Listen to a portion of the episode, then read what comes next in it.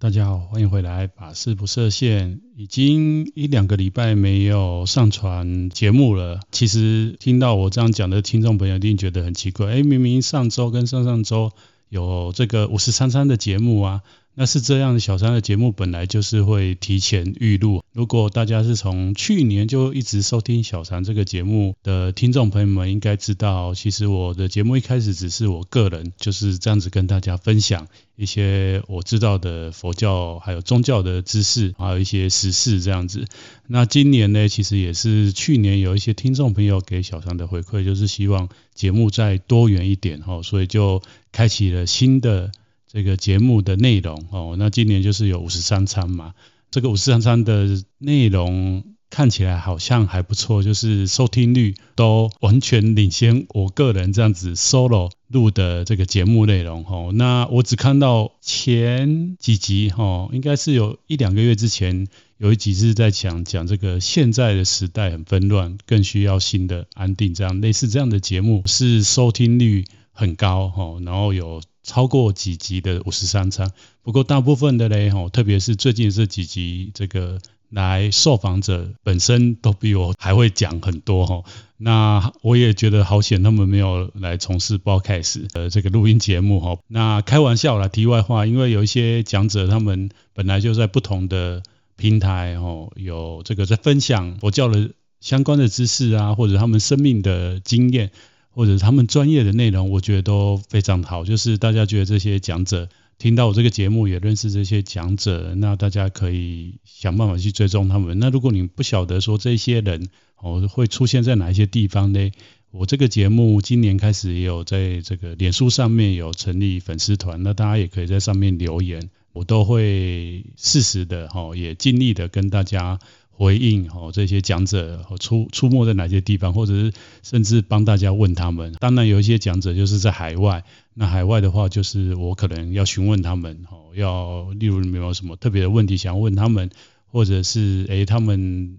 有一些老师啊，他们平平常想要知道他们的一些专业的内容，那要去找什么样的资料，可能要帮你们问他们这样子。我其实有在想说，这个五十三章的节目。最近啊，我有找一些人之后，其实接下来齁就会想要开放给这个听众朋友。就是其实有一些听众朋友跟我讲说，诶，他很想要接受小禅的这个专访。如果可以，我都跟他们说，诶，我之后会安排。那因为我我手上有一些名单是我还没访完的，所以呢，就是还没有正式齁跟有一些。一直在收听小三的节目，但是也有跟小三提出说，哎，希望跟我对谈的人，我就还没有时间来正式跟他们邀约。因为大家知道要访谈，其实虽然我我的节目听起来好像就是真的，好像大家都是很好的朋友这样这样子聊，但是有一些访谈的来宾啊，其实我对他的专业我还是需要去更深的认识哈，不然谈起来就是会有点卡。那我想。前面几集的五十三三，大家大概有一些集数也会听到，确实是蛮卡的哈。这个部分就是我还要再加强。那就再拉回来说，如果听众朋友你们有想要跟小禅哦来尬聊一下的话，那我我觉得我会安排，但是又必须跟大家讲，就是因为第一个我们聊的话就是要有话题，就是例如你想要针对哦你最近关心的事情，那你有独特的看法。或者是理解，那你想要跟小禅吼以这个宗教方式去谈，还是说诶生命的经历哦，然后来谈，那我们就可以比较有具体的目标。如果没有，你本身就是关注某一个领域，或者是你本身就是某一个专业的专家，那当然我们就是有比较具体的可以谈的内容。不过呢，因为第一个我哥可能不一定跟大家很熟，所以诶在对谈的内容当中可能。一下子我跟大家约时间，然后聊会很干，就是因为不够熟，所以有的时候你可能觉得，哎，小常在这个节目里面呢，好像跟来宾谈的都很顺。那其实我私底下有做很多功课，那有更多的是我对这些讲者，其实长期以来都跟他们认识，那也都有一直有互动，才有办法很快的哦录音起来就非常的顺畅。那如果没有的话，其实我都需要哦做一些功课。那也是因为这样子，所以如果大家真的哦提出说你想要跟小禅对谈的话，那一开始可能不叫不好意思，我没有办法很快的我就跟你约时间，或是跟你约的时间之前，我可能要跟你做一些互动。哦，那大家或许对小禅的这个声音非常的熟悉，或者觉得非常的亲切，没有问题。不过呢，另一方面，我对大家不是那么样的熟悉。当然有一些我。私底下很好的朋友一直有在收听我这个节目，我们真的就很熟了，那就另当别论。那如果没有的话呢，其实我们是需要有一些互动，然后有一些手势的哈。以上就是我想要讲，就是这个五十三餐未来也想要邀请哦大家一起来加入。刚刚前面一开始有讲到说，其实最近我没有上传节目，有一个最主要原因就是我要哦在我们的寺院哦被调整这个工作的内容啊。为什么说又嘞？哦，因为其实我们的寺院在每年的差不多这个时候，就是一般外面讲的暑假嘛，我们的这个出家人的在寺院里服务的工作的内容会做所谓的调整。那当然不一定。都会被调整啊，哦，那我说又就是因为我这两年连续两年哈，到这个时候我都被调整，哦，已经换了第二个，不是第二个工作，就是我在我们的团体里面已经好几份工作，但这两年呢，我就是每一年一换，哦，那我觉得也没差啦，也没差，因为换了一个新的环境啊，就是又一个新的学习，哦，一个新的承担。不过另一方面呢，哦，在这。过程当中，我也察觉到，察觉到几点，然后跟大家分享。哦，第一点就是说，哎，真的，我们平常哦自己的东西，平常就要适时的整理。哦，这一次搬家，其实老实讲，哎，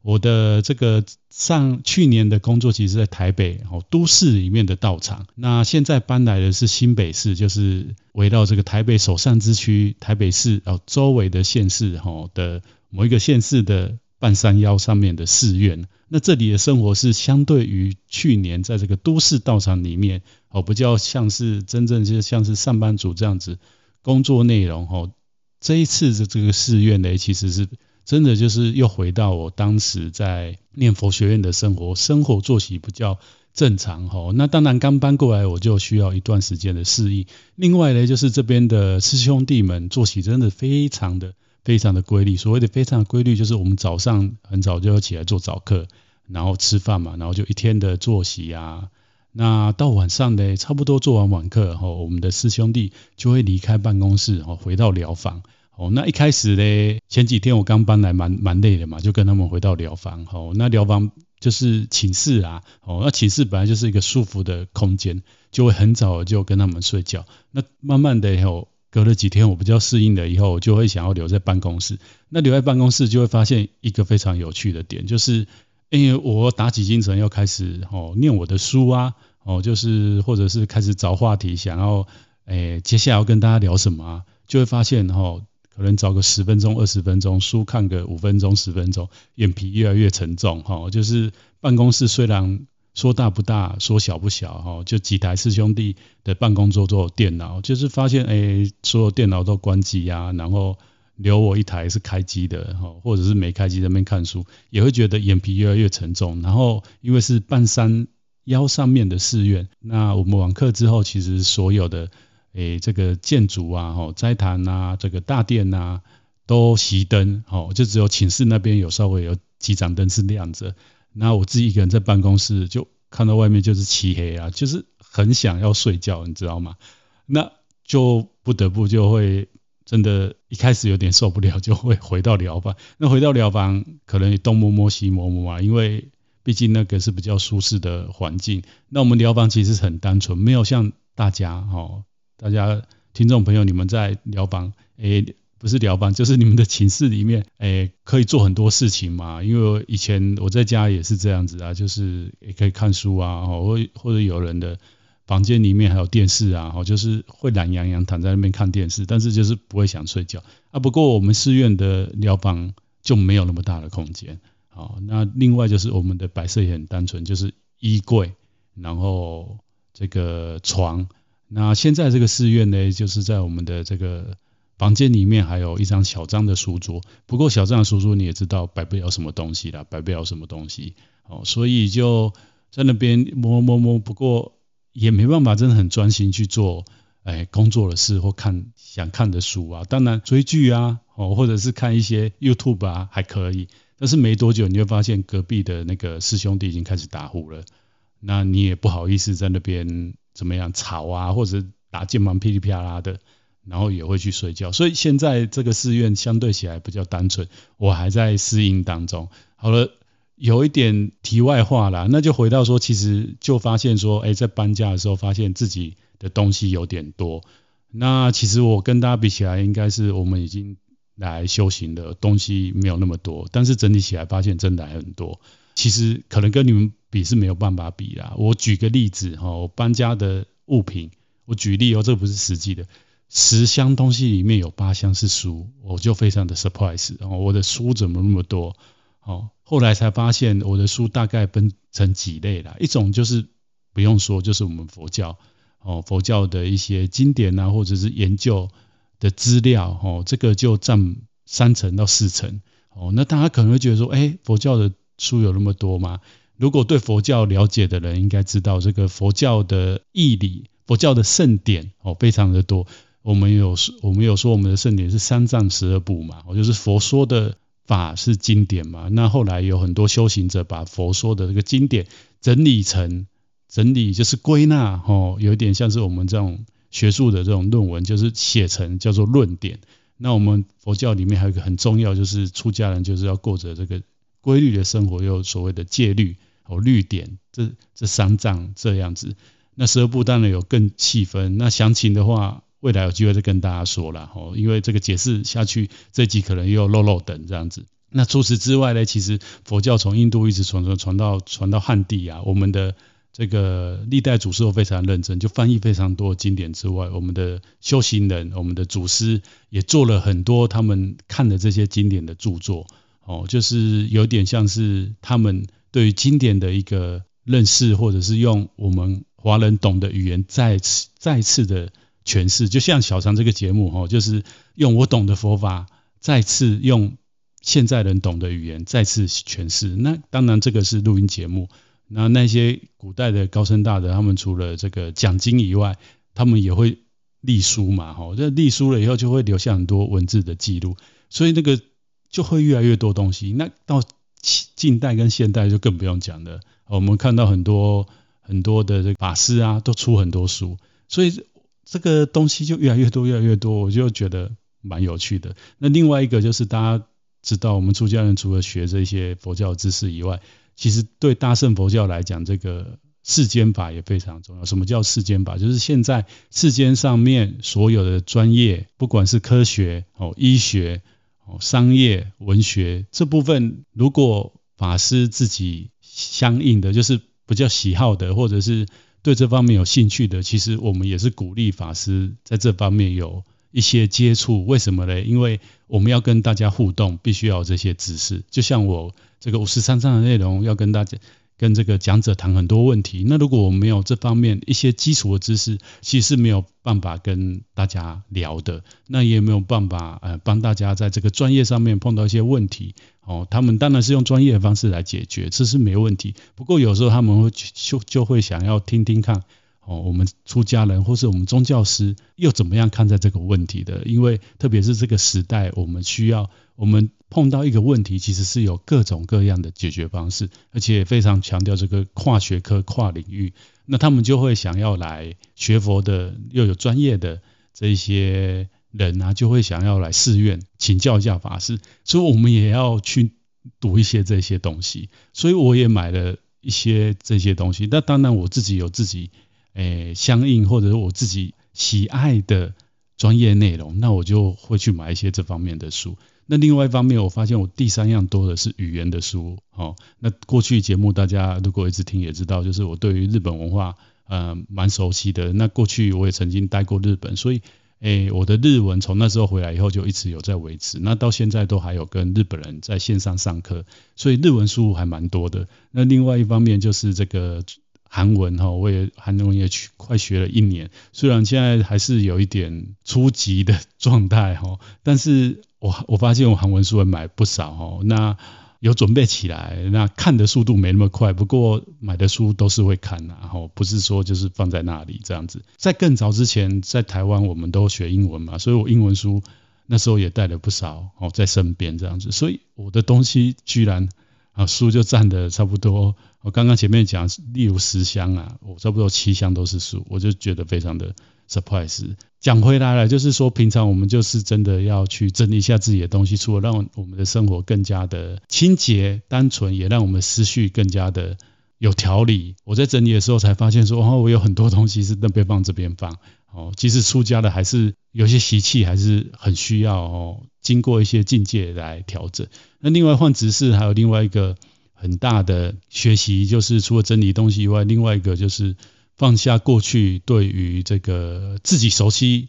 领域的这种执着吧。哦，举例来说，诶，去年我都是在服务这些信众们，他们家里有人生重病或者是往生，服务他这一块。那我现在来到这个新的，只是。内容呢，其实是做跟厨房有关的工作，还有这个佛堂里面有关的工作，那就要重新的学习，哦，重新的学习，因为我们现在佛学院呢，其实同时就是知识的累积跟一个身材的养成，但是对于实作哦，特别是。诶，像从去年我到这个寺院里面服务这王者这一部分，要重新的学习。那现在来寺院里面呢，要负责厨房的工作，也要重新的学习。哈，那我知道听众朋友有很多是女性朋友，对这块非常熟悉，就觉得说啊，这个也还好啊，法师以你的聪明才智啊，每天这样泡在里面，应该很快就会了。哦，那其实。大家听我这样刚刚这样讲，就知道我们工作不是只有那一项，就是还有很多项。那包括说我录这个节目，我也需要一些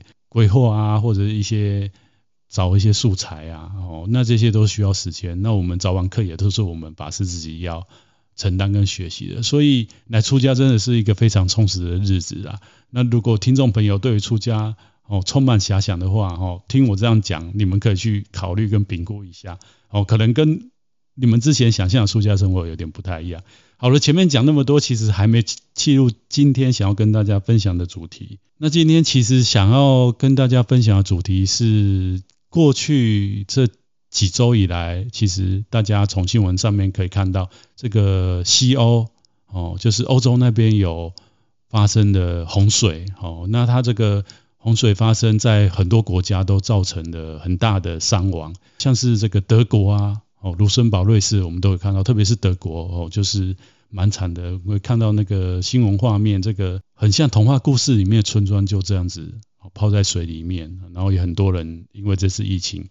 呃，不是疫情，这次的天灾哈，丧失了宝贵的生命。那另外一方面就是疫情还不断的在延烧，在全世界延烧，因为这个变种病毒太厉害了哈，很多国家即使这个疫苗的覆盖率很高，但是这个变种还是不敌这个变种病毒。再来就是上个礼拜吧，这个中国河南郑州大水哦，这个河南大水不止郑州啦，就是好几个地方都有。但是郑州哦，因为它是一个很大的城市，那它这个地铁进水哦，有很多人，还有包括一条这个隧道，车子哈在里面来不及逃生，有很多人就是因为这个大水而丧失了性命。那再加上从去年这个疫情啊，其实我们就可以看到很有趣的一点，就是去年开始就会发现这个宗教，说宗教吗？也不完全是啊。那但也不能说他们不是，就是很多这个占星的啊，哦，那或者是命理老师啊、民俗专家就会出来讲，哎，接下来的这个疫情什么时候哦会更严重？哦，什么时候可能就还好？那世界到什么时候又会慢慢的恢复正常？那不过有更多的这个预言。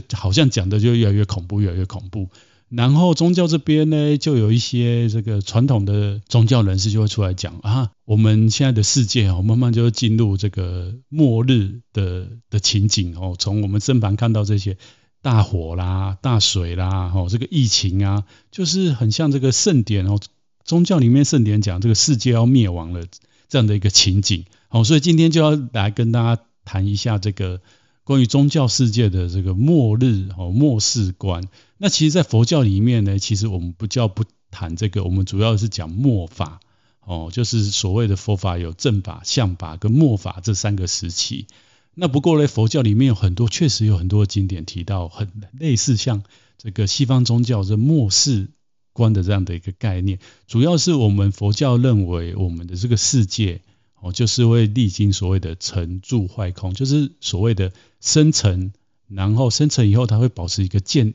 健康很健康的状态，就跟我们人人出生一样，出生以后就会诶慢慢进入这个青壮年，然后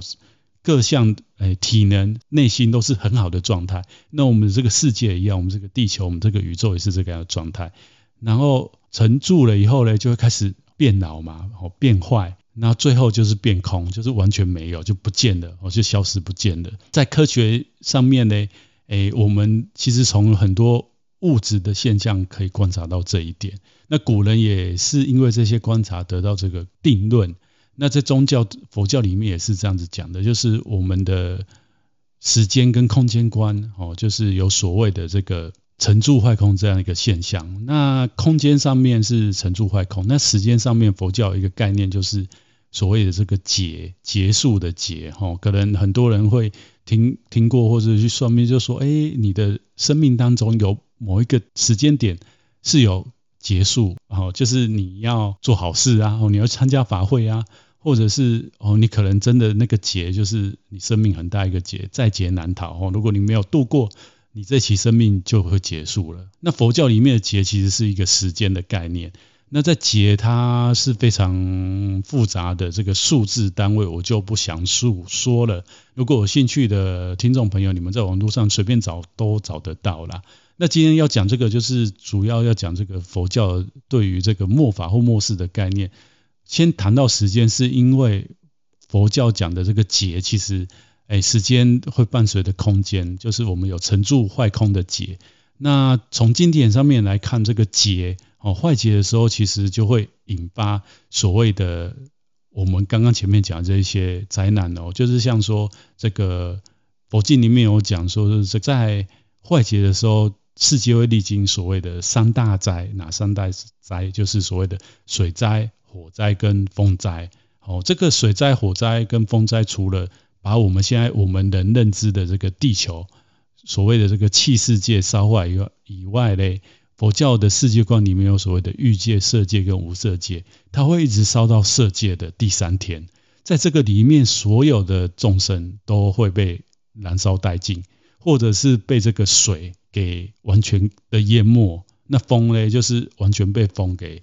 席卷哦，摧毁这样子。大家听到这样就会觉得说，哎，所以现在的这些水啊、火啊，是不是就是佛教讲这个这个坏劫的这个灾嘞？哦，很抱歉，很抱歉。如果你去对更细节的内容，就会发现这个佛教所谓的这个增劫跟减劫，那增劫跟减劫是依人的寿命去决定的，人人寿增加十十岁或减十岁，哦，就是会所谓的增劫或减劫。那我不晓得大家。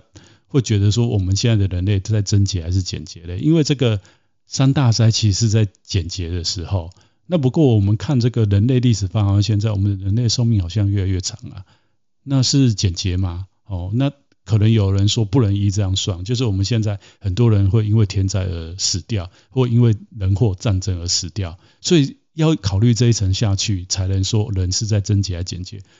总之非常的复杂，我也没有打算在这个节目跟大家讨论这么细节的内容。就是说佛教的这个末世观，哈，其实都伴随着末法的观念。那这个末法的时候，就是末世啊，刚刚前面讲，就是世界这个在成住坏空的过程当中呢，会引发所谓的三大灾，还有所谓的三小三小灾。那我简单的归纳一下，就是三大灾这个水火风灾，其实我觉得不像像是。佛教讲这个器世界，就是我们外在环境，我们的这个大自然，我们的星球的毁坏。那三三小灾，佛教讲的三小灾，其实讲的这个这个饥饥馑、疫病跟刀兵之灾。所谓饥馑，就是没有食物可以吃；然后疾疫灾，就是我们可以看到像这一次的这种。传染病大流行，或是过去人类历史上有很多的大的流行病哦，带走很多人的生命。那刀兵之灾就不用讲，就是战争。我简单把它简单归类，就是三大灾是器世间外境的破坏，算天灾。那三角灾，我觉得个人我觉得比较像是人祸哦，或者是内心的灾害。那你可能跟我讲说，哎，这个疫病啊，或者是饥荒啊，怎么跟人心有关系嘞？哦，那当然这个三大灾跟三角灾一定有重复的部分，就是有可能是外在，也有可能是内在。那我会说这个三角灾比较像是内在，就是我们可以看到这个刀兵之灾不用讲，就是人类自己造成的嘛。那疾病呢？其实如果我们人的心是好的话，就是我们有很多习惯是好的，我们注重卫生，好，这个卫生除了外在的、内在的，或者是有疾病的时候，我们有正确的观念。诶，因为过去我们有很多的这个医护人员，我们现在看是医护人员，过去可能就是这些医师啊，吼，这个中医啊，我们过去有什么神农氏啊，哦，就是有这些人会去试各种的方法，那大家依照他的方法，其实可以度过这个疾病的难，而且疾病是附着在我们，依我们人是宿主嘛，它是侵入我们人体来造成破坏，所以如果我们人是健康的状态，其实这个外来的病种是，或者是这个疾病其实是。就算伤害我们，我们也不会不至于哎死掉哈。死掉有很多的时候是因为自己哈又本来就已经身体在弱，又走错路。其实，在《药师经》里面就有讲到这样，就是所谓的恨死。恨死里面有一条就是说，哎，你生病的人，你看到不对的医生，或者是听信一些很奇怪的治疗方法，啊，你做这样的事情，最后你就死掉了嘛吼。那饥馑呢，更不用讲，饥馑其实就是我们人本来活着就是。要要去就是从事生产啊，古代农业时代，我们就是会做很多农耕啊。那在农耕的时候呢，其实我们就日出而作，日落而息，我们过了规律的生活，或者是哎，我们做多少事吃多少东西。那为什么会饥馑？就是哎，我们可能我们习惯不好，我们多吃的，或者是耕种哦，我们可能是过度的破坏这个大自然。那那再加上我会说是人人的。部分主要是因为佛有跟我们讲，我们肚子饿是一种病，就是人的病哦。因为有很多众生，其实他是不需要透过食物来滋养生命的。那在上一集我有讲到这个，呃，现在宗教修行里面，或者是诶、有一群人哈，他们在推广这个减少这个固体食物的进食这件事情，可以看到哦，其实人或许有那样的力量，但是大部分人都没办法。那是不是可以达到那样的境界？或许。我在想，未来或许我们的这个生物科技或医学发达够长足进步，或许真的我们就不需要那一些哦，因为我们可以看那个科技片里面，是不是呃有一些这个外太空上去外太空，他吃东西，外太空你不可能种植这些东西，他吃什么小药丸，然后他就饱了哦。这个科幻片都有出现过，我觉得未来有没有可能？很有可能。那在那个状态之下，会不会有所谓的饥荒？我就不叫不会有嘛。所以我我是简单把它这样子。分类了，佛教其实这个前面讲这个灾啊，跟这个劫是这个自然大自然的一个自然的状态。那这个自然状态可不可逆？我个人觉得很难呐、那佛佛典里面，其实佛在世的时候不太谈这样的问题哦，他不叫注重说我们现在当下我们是不是可以安定自己的内心跟自己的行为。因为这个是比较重要，因为你去谈那个世界毁坏，讲实在，今天真的世界末日了，那大家大家都是要一起经历哦，这个死亡是不是人死亡就没有？佛教的这个生命观，前几集小唐也曾经讲过，没有的。大家如果不清楚，也可以去听前面哦，很多都会讲到跟这个死亡有关的议题呀，哦，大家都可以回去重复听哦，这部分其实都讲得很清楚。真正如果在宗教上面哦有。进入的人，他其实不害怕这个死亡，因为他会知道我们生命不是只有这一期的哦，所以他他是不是很把握当下，安定自己的内心，然后做好自己该做的事，然后努力奉献。那这些东西呢，你这期生命结束，它是会伴随你到下一期。就像我们这一期生命有很多的习惯，其实不是这一期生命才造成的，而是很多期生命累积的哦。就是你可以看那个小孩子出生以后，他有一些习惯。哦，包括说，我我们要以前人都会让他们去什么抓周啊，就是说他抓到什么以后，他可能会做什么样的事，他不是没有一些原因的哈，因为他可能过去的生命，他有好好几期生命，他就是从事那样子的事情，所以他这一期生命来的时候，他的这个佛教讲的这个种子哦，他现行，他看到这样的境界，他喜欢，他去拿那个东西。这个有一些根据，但是是不是绝对？也没有绝对，因为佛法讲因缘观这样子。那刚刚前面讲到，就是对于末世景象的一个描述。那其实末世景象描述，大家看到都会恐惧跟害怕。不过呢，刚刚小禅前面有有跟大家打预防针，跟大家讲，这个是一个气世间哦，就是我们外在环境、地球乃至宇宙生成必经的过程。这个东西呢，我们在意它有用吗？我觉得不是很有很有用。那所以佛教其实比较重点哦，是在讲说这个法就是佛法的法，法灭的时候是比较恐怖的哦。灭这个末法的时候，其实我就会讲到所谓的难哦，难处的难。比较好玩的是，中国这边讲八难，日本讲七难。那中国这边讲的八难跟日本讲七难，当然都是佛经里面讲的。那为什么会有这样的差别？大概跟大家解释一下。哦，这个中国讲的八难，主要就是讲说，这个八难就是讲说，你如果是这样子的生命形态，你是没有办法修学佛法。哦，那这个八难就是。例如你出生在地狱、恶鬼、畜生，或是你生长在这个长寿天，就是天人呐、哦，天界的众生，哦，他的生命非常长，然后他在天界都在想的，他是没没有办法，哦，很专心的修学佛法，哦，那是不是没有真的完全没有办法？诶，前前两集的那个五十三参有访问那个魔王，大家可以听一下，哦，也不完全是这样哦，但是这个八难佛，诶，佛经里面讲八难生在长寿天。哦，他他有讲这个，确实是学佛很比较困难。那再来就是第五难，就是所谓生长在边地。哦，边地就是说没有佛法流布的地方。然后第六个就是盲聋喑哑。哦，你听不见，你看不见，你没办法接触嘛。因为我们这个人生，哈，就是我们人类，他是需要哦用阅读的，或是用听的来接收知识。那第七个就是四智变聪，就是你很聪明。哦，人家跟你讲什么，你都可以办法反驳别人。佛经讲说，这种人其实也没办法学法。为什么？因为不管是一个法师跟你讲，还是一个学佛人跟你讲，还是你看到经典，你自己看经，你可能都会觉得看了这个这句话，你会觉得啊，不是这样啊，我应该怎么样啊？你这个讲的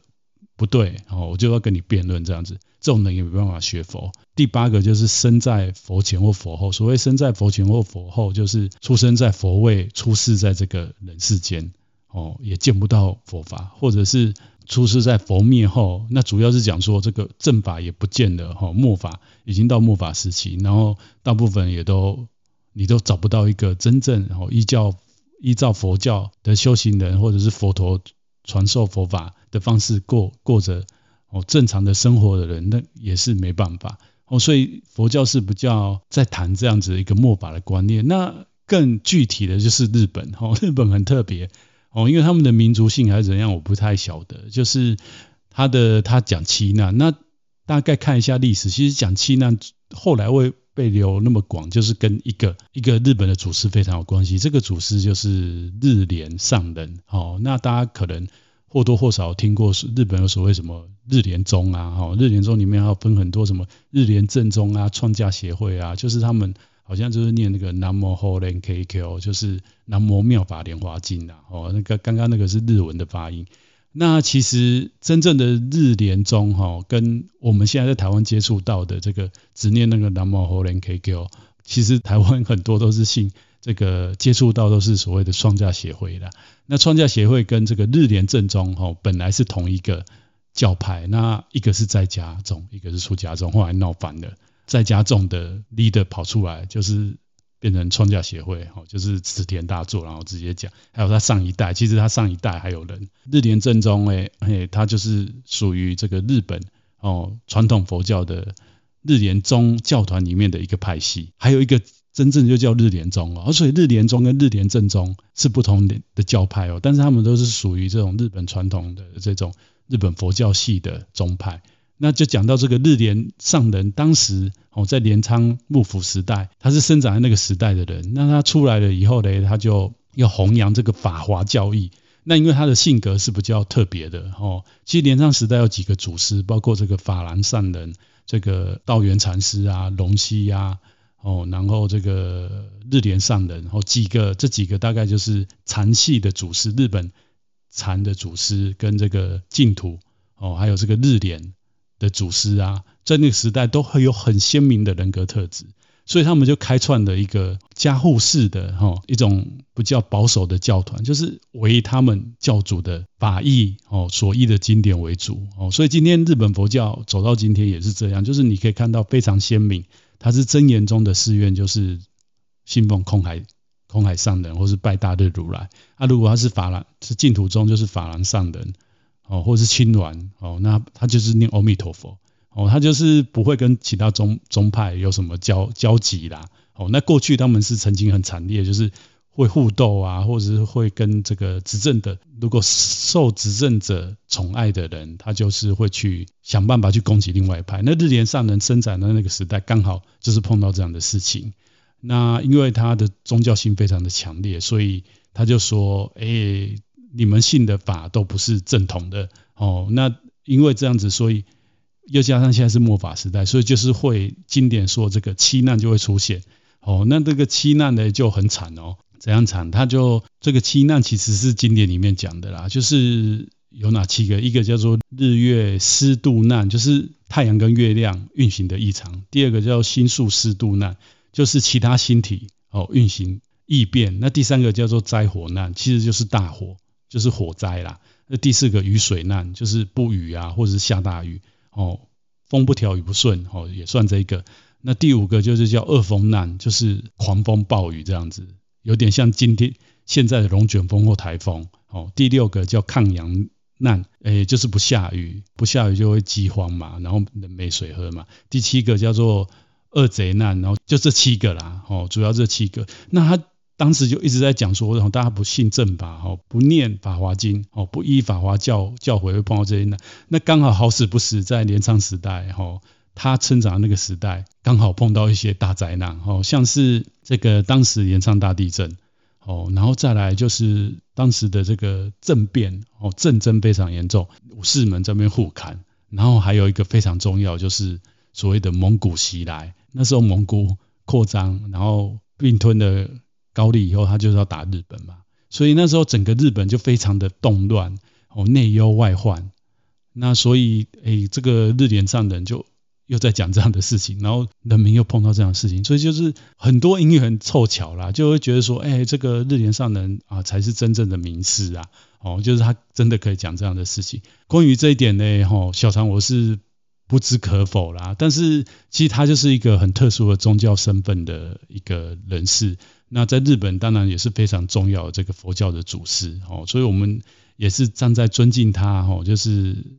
他就某方面讲的也没错啦，因为佛教本来就是一体的，你不能因为你信某一个经典，然后你就排斥他嘛。那像像日莲上，他就非常崇敬这个《法华经》，那他就当时活的时候，差一点被被砍头啊，后来或或是流放到外岛去，吼，就是过着那种很贫苦的生活，他还是活下来的。所以或许是在他的这个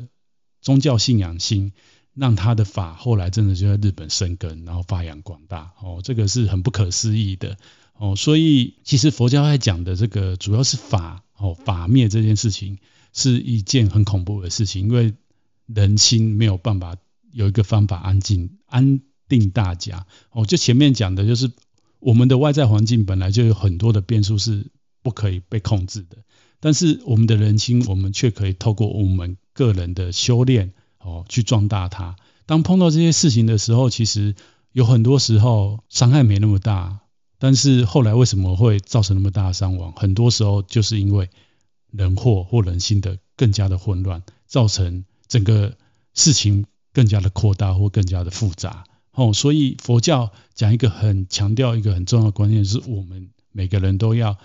照顾好我们自己的内心，哦，才有办法照顾。身旁的人，乃至照顾这个大环境。好，那以上就是这一集想要跟大家分享的，就是在宗教世界，特别是佛教里面，怎么样看待这个末世或者是末法这样的一个观念。哦，那其实其实这些观念就算有了，或者是诶真的有这样的事情，不是那么样重要了。最重要就是我刚刚跟大家讲的，透过这些事项，其实佛经或者是佛告诉我们的事情是什么？哦，人要互相的哦帮助，还有就是互相的。过着佛教的这样的一个智佛的智慧过着这样的生活哦，因为我们可以看到那个很多经，像启示经里面有讲哈，就是我刚刚前面讲这成住坏空，器世界会经过这样的过程。那在简劫坏劫的时候呢，其实人岁最长只有十岁，人出生十岁以前就会死亡这样子哦。那但是呢，那时候的人就会知道哦，要互相帮助。然后要做好事，不要只是顾为顾自己。这时候十方的诸天哦，诸佛菩萨就来护佑，那人又开始岁数开始增长，然后诶人又开始诶世界变得越来越好。所以他强调的重点，其实刚刚听到这个数字，觉得有点 surprise 嘛？我十岁有可能吗？十岁怎么互相帮助？我还在吸奶，我怎么帮助隔壁的人吸奶？我其实重点不是这个数字哦，重点是。人在那个时候，我才知道互相疼惜、互相包容的哦重要性。那我们也看到这几十年，或者是我们从历史上会看到，人都是在那一种大灾难以后，其实人性的光辉会被显露。哦，这个是会才是真正感动人的。那我们不用等到那时候，我们现在哦就可以将这种人性的光辉哦去练习、哦去展现。好了，以上的节目就是这一集。那如果大家喜欢小王这个节目，请帮我分享给更多的人。还有，如果你是用 Apple Podcast，就请帮我留五颗星哦，让更多人知道。那么我们就下一集见喽。